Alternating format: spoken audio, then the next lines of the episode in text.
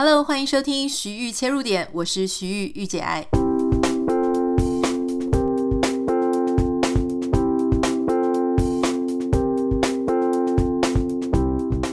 欢迎收听今天的节目。今天因为是台湾时间的礼拜五，不太知道大家有没有已经规划好这个周末要去哪里玩，或是要看什么、吃什么好料的呢？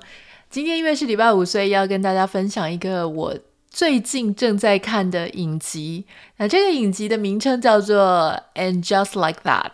啊，中文叫做《欲望城市华丽下半场》。那这个。已经是华丽下半场的第二季了，因为在二零二一年的时候，它其实就已经推出《And Just Like That》的第一季。如果你还不太知道我现在在说什么呢，那你一定有听过《欲望城市》（Sex and the City）。这个是一九九八年风靡全世界哈的一个电视影集。那我相信大家一定有听过，就算没有听过，也知道那边有四个非常。Fashion 非常漂亮的女生，她们在纽约过着让人非常羡慕的生活，因为她们常常就是约会啊，然后跟认识的、不认识的，反正就是有很多风流的运势哈，就是有很多 sex 的部分。那当然，他们也很爱买东西，所以每个人都穿得很漂亮，感觉经济能力也很好。那其中的这个女主角叫做 Carrie Bradshaw。她就是在媒体上写很多两性的专栏文章。我记得有一次我来美国，在海海关的时候呢，海关就问我说我是做什么工作的，因为他想说一个女生出游嘛。那我就跟他讲说我是在写啊、在媒体上面写两性的文章，在 GQ 上面是专栏作家。然后他们就说：“哎，那是不是像 Carrie 一样？”然后我就说啊，对，其实是蛮像他的。那我记得当时我那个海关还立刻，他是一个男生，他立刻去挥手叫旁边那个海关过来。他说：“你知道他在做什么工作吗？他是一个这个 GQ 的 columnist，然后他就是在做类似 Carrie Bradshaw 的工作。”然后我那时候就傻傻的傻笑，我就说：“嗯，对了，大部分是跟他很像，但是我就是没有那些非常昂贵的鞋子。”所以当时我记得，因为在一九九八年哈，那个时候我不能说民风淳朴，但是不太像现在这样，大家大剌剌的把一大堆这种裸露啊、姓氏啊，或私底下私生活揭露的时候，那个时候在社群媒体可能也还不是那么流行。当时这个《Sex and the City》已经算是带给台湾社会一个非常大的冲击。好了，二十几年之后，哎，在二零二一年。结果他们要重启炉灶哦，要拍这个《And Just Like That》。我当时说真的啦，我就是没有很喜欢，因为大家知道，在《Sex and the City》的里面呢，其实特别是 Carrie，她她的啊、怎么讲？她的服装我觉得是非常非常的夸张，而且就是把自己当成一种公主般，然后就是穿着超级梦幻、超级浮夸的那个，就不是我。特别喜欢的样子，那我就心里想说：天哪，二十年后，你该不会还是要一样，然后没什么长进吧？所以当时我记得我试着看了第一集啊，那个时候觉得不是很好看，因为第一集他仍然穿着非常夸张的衣服，走在纽约的街头哈。纽约当然是有很多人穿着很自我、很有个人风格的，但是正常人还是很多啊，所以我就会感觉：天哪，怎么二十年后？你还是这么这么这么的夸张？难道你还是要把自己当成公主一样？像第一季就是像这个前传哦，怎么讲？《Sex and the City》那个时候，你二十年后都没有长进吗？我当时抱着那种比较批判或是批评的眼光在看这个剧，可是后来再看到第二集啊、第三集，我在讲的是二零二一年第一季的《The And Just Like That》，嗯。我看了一下子之后，我就发现，哎，我是错的，因为他其实里面谈的，他可能因为第一集要去接呃欲望城市上半场，所以他第一集让你有一点回味那种当年的他的那种感觉。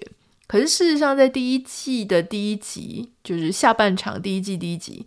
就开始进入一个他人生很大的转捩点，就是说他的另外一半就大人物 Mr. Big 就过世了，所以他开始，我觉得那是一个扭转点，就是说他必须要开始面临这个年纪的他们需要面对的事情，比方说丧偶，比方说里面有人跟伴侣分开了，有人突然发现自己是蕾丝边，他隐藏的那种。性向突然之间被揭开，那有一些人要面对的是各式各样年华老去、青春老去的问题。呃，如果你真的继续看下去的话，你会发现其实它还蛮有趣的。那现在最近因为呃，现在已经不能叫 HBO 了，现在叫做 Max 啊，呃，这个平台串流影音平台就是以前 HBO 啦。他们现在推出下半场的第二季，那我觉得下半场第二季的呃。内容也是蛮好看的，我觉得这个也是一个蛮有趣的策略。然后就是说，当年我们看着他们的时候，在一九九八年，他的故事里面这四个女生的定位是三十几岁，将近四十岁。我猜他那个时候设定的主角年龄大概是三十五到四十岁，所以他们等于算是一群在曼哈顿。呃，混得风生水起，也在人生的黄金时期的一些女生，不管是容貌，不管是职业，或是他们的交友市场，都还是非常炙手可热的那个阶段。二十年后过去，啊，其实二十几年，二十四年左右过去了。现在他们全部人呢，都面临在大概五十五岁到六十出头这个时间点，你会遇到的事情，跟你当年。呃，三十几，快要四十的时候，会遇到的事情非常不一样。以前大家就看你为小公主嘛，哈，或者说所有的人都捧着你。现在就不一样了，变成你有很多人生的难题，开始你要捧着别人。怎么说呢？你可能要捧着你的孩子，捧着你的另外一半，甚至呢，捧着一些其他跟你一样。也是接近年迈的。我记得那时候就看到一一个画面，我觉得非常好笑，就是呃，Carrie 她以前在杂志，哎，在公关公司还是在媒体里面的一个女主管，啊，年纪稍微比她大一点，大概已经七十几岁了。她要办一个活动，然后呢，她就跟 Carrie 讲说：“我决定要办一个活动，而且办一个银发女性的杂志，因为。”现在主流媒体对于我们这一群年纪的人来说，他都不会把焦点给我们，所以我们必须要自立自强的来办一个银发女性的媒体。他在说我们的时候，他就把 Carrie 就是包含进来。那 Carrie 对他这样的说法呢，其实很震惊，因为他虽然自己已经五十几岁、六十快六十岁，但是他被一个七十几岁的女生包含在那个银发圈子的时候。那个冲击对他来说是一个必须要适应的哦，因为我们看别人，我们看我们年纪比我们大一些的人，我们都会觉得，哎，我还年轻，我还不是那一群的，或是外界也不会觉得我们是同一群。可是当他觉得说我们都是一群被主流媒体放弃的人的时候，他突然赫然惊觉，他已经不再是那一条线的左边。而是归到那一条线的右边了，也就是说，她已经是年长的、青春不在的女性了。所以我觉得这个还蛮写实，是因为我们有很多的观众当年在看《欲望城市》，也许最吸引我们去看《欲望城市》的，我们自己那个年龄可能是十几二十岁。过了二十几年，观众也随着呃一起成长，一起。年华不在哦，就是我们现在在看的时候，我们已经四十几岁，也许有些人已经五十几了。再去看这一些主角，你会发现说，诶，大家好像人生都步入不一样的阶段，大家都开始面临一些和当年不一样的事情了。例如说，当年你可能要注意的只有你的职场啊，职场发展，对不对？就是他们那几个女生，有的是像 Samantha，好像是公关的主管，那。Miranda 好像是一个律师吧，如果我没有记错的话。当时大家就是在职场上发展，希望有更好的位置，觉得职场其他同事很机车，或是你遇到的对象 dating 的对象，他是一个只能当床伴的人吗？还是他是可以当你未来的伴侣？有很多很多原因，我们可能会觉得这个人适合当伴侣，那个人不适合。有一些人很可惜，很适合，可是没有走在一起。还有就是。在婚姻里面的选择，我到底应该怎么样选择婚配的对象？好，那当时可能在那个年龄也会非常的物质欲望、物质的渴望很多很多，所以就要买一大堆的鞋子，买一大堆的衣服。那当然，当时的友情，你就看他们这四个女生，当时呢是友情至上的。可是来到二十几年之后呢，呃，And Just Like That 这一个啊、呃、华丽下半场，你就会发现他们的重心不太一样了啊、哦。很多人的重心变成自己的家人，可是随着到了这样的年龄，很多时候就要面临什么离婚啦、丧偶啦。投资啊，继承遗产啊，哦，或者说手上到底有没有足够的钱生活，你就会发现大家开始住的呃环境就会差很多。例如说像 Miranda，她可能明显就没有像 Carrie 或是其他的主角，过得这么优渥，那他就会有他不同的生活环境，跟他不同的 lifestyle，他遇到的人可能会不一样。那像里面我很喜欢的那个夏绿蒂哈，他。呃，他应该算是婚姻生活相对比较美满，在里面也算是一个，就是就像他的个性一样，他就是喜欢有家庭的。那他就呃领养小朋友嘛，那他的孩子跟他相处上面，你就会觉得，因为在《Sex and the City》当时就上半场的时候，你就会知道 sharla 是他是一个非常。呃，循规蹈矩的，他是比较一板一眼的。结果他当了人家的妈妈之后，他发现有时候你一板一眼，希望孩子怎么样做，你给他最好的，他却不一定会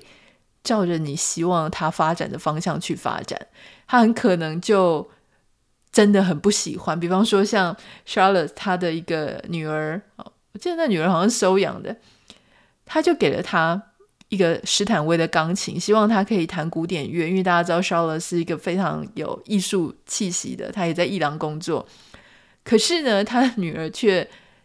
坚决要去买这种电子钢琴，因为他想要自己作曲作词，然后就是完全就没有照着他的期望。我觉得这一点是非常写实的，就是。你在人生不同的阶段，你真的是有好多不一样的难题哦。以前觉得非常大的难题，到这个年龄再看，你就觉得哦天哪，那个其实都不是什么太难的，甚至是面对小孩的问题，你自己根本没办法掌控的事情，掌控权在别人那里，可是你又很希望他可以照着你那样走，这才是最困难的哈。所以在看他们这一些历程的时候呢，我就觉得。非常有感，因为当年你关注的事情已经过去了，现在你在关注的事情，哎，你发现你也不孤单，因为剧中的角色也开始跟你一样，还是仍然是很有一致的共鸣。我就一直觉得很很有趣的是，有一个桥段是夏绿蒂呢，他的女儿某一天就回去宣布说，今天晚上就是他，他女儿大概应该是高中吧。就跟他讲说，今天晚上她就要跟她男朋友发生亲密行为，结果夏绿蒂跟她老公就傻眼说，就是他们虽然高兴说小孩这么开诚布公讲这件事情，但他们也非常担忧啊，就想说这会不会太早了？他们从来就没有呃心理准备要遇到这个事情。好，那如果说是其他的主角听到这个事情，也许他们震惊程度还不会像夏绿蒂这么高，因为大家知道夏绿蒂的个性，所以他就非常的。紧张，然后就一直跟他女儿说：“你们一定要带呃做安全措施等等的。”那这个他女儿当然说：“好啊，我们当然知道啊，我们都会啊，一定会的。”结果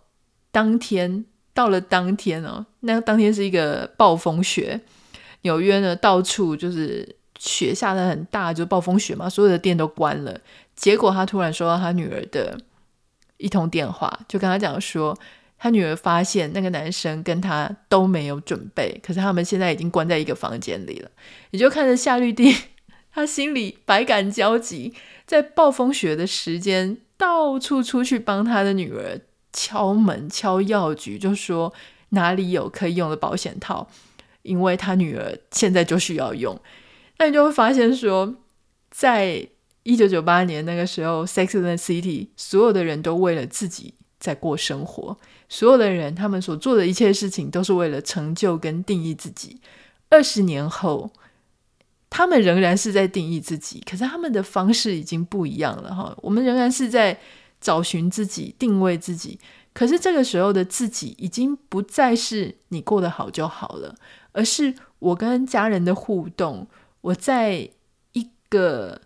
有人际网络当中，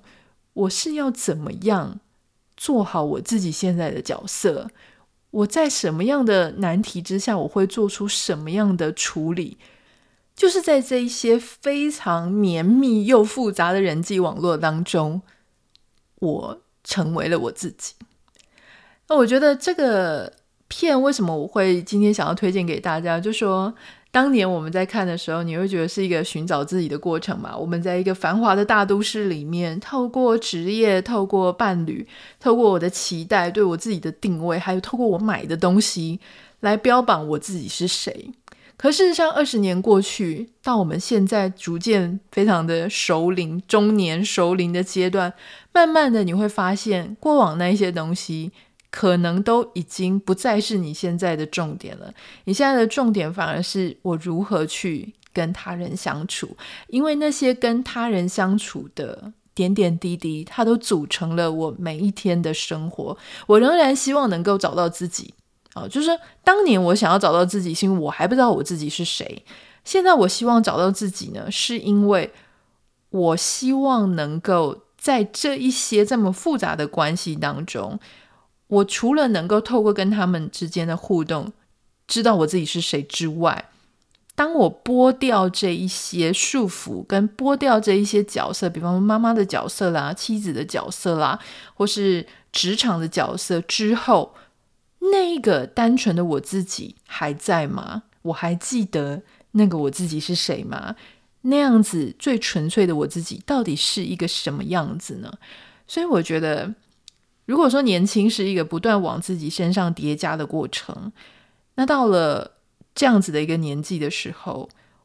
那样子的叠加，有时候我们会稍微有点窒息的感觉，我们会希望把它脱掉那些束缚。然后跟最真实、最单纯自己相遇，所以我觉得这是这一部片呢，就是说 在它非常好笑啊，或者是非常夸张的剧情啊、演技啊、对白之下，我觉得可以看到的，就是特别是女生啦，就是可以看到这一路上，可能我们自己跟自己的生命经验做一个呼应，做一个 echo。那还有一个，我觉得最大的重点就是，当年他们这四个是好朋友嘛，哈。虽然说在这个华丽下半场，Samantha 因为他跟呃莎拉杰西卡派克他们就闹翻了，在真实生活当中闹翻，所以 Samantha 怎么样他都不愿意再回到剧组，但是在剧情里面留下来的，也许那些情人呢离开了。但是这一些好朋友仍然就是二十年后仍然是一群好朋友，仍然是他们彼此之间很重要的支柱。也许他们不一定会生活在同样的城市里面，可是当有困难，当有想要分享的事情，当你自己接不住你自己的情绪的时候，这一些朋友他仍然会在旁边接住你。我觉得这个确实也是非常非常重要的。我不太知道大家现在数一数，身边有多少个从以前就能够到现在留在身边的朋友，或者说，当你内心有个事情过不太去，很想要跟人家分享的时候，你会想要挂上电话给谁，或者你想要拨呃拨讯息给谁，然后就写讯息给谁。但我希望大家身边都能有这样子的一个友谊的树洞。那这样子的话呢，其实我们就会觉得在世界上。好像就没有这么孤单，然后感觉得出来说，我们到底为什么啊、呃、变成了我们自己？因为这一些朋友们，他也会成为看着我们生命成长的一个见证，就像我们看着这些啊、呃、电视剧里面的人物，他们一路一路的这样走过来。这个就是想要今天跟大家分享的。今天我们为大家介绍的是《Sex and the City》的欲望城市的下半场，叫做《And Just Like That》。它的播出平台是在之前叫 HBO，现在叫做 Max 的一个串流影音平台。欢迎大家如果有兴趣的话，也是可以去找来看了哈。如果有任何想要跟我分享的，欢迎可以私讯到我的 Instagram 账号 Anita 点 Writer，N I T A 点 W R I T E R。不要忘记帮我们在 Apple Podcast 跟 Spotify 上面小五颗星，感谢你。那我们就下个礼拜见喽！祝福大家有一个美好的周末，拜拜。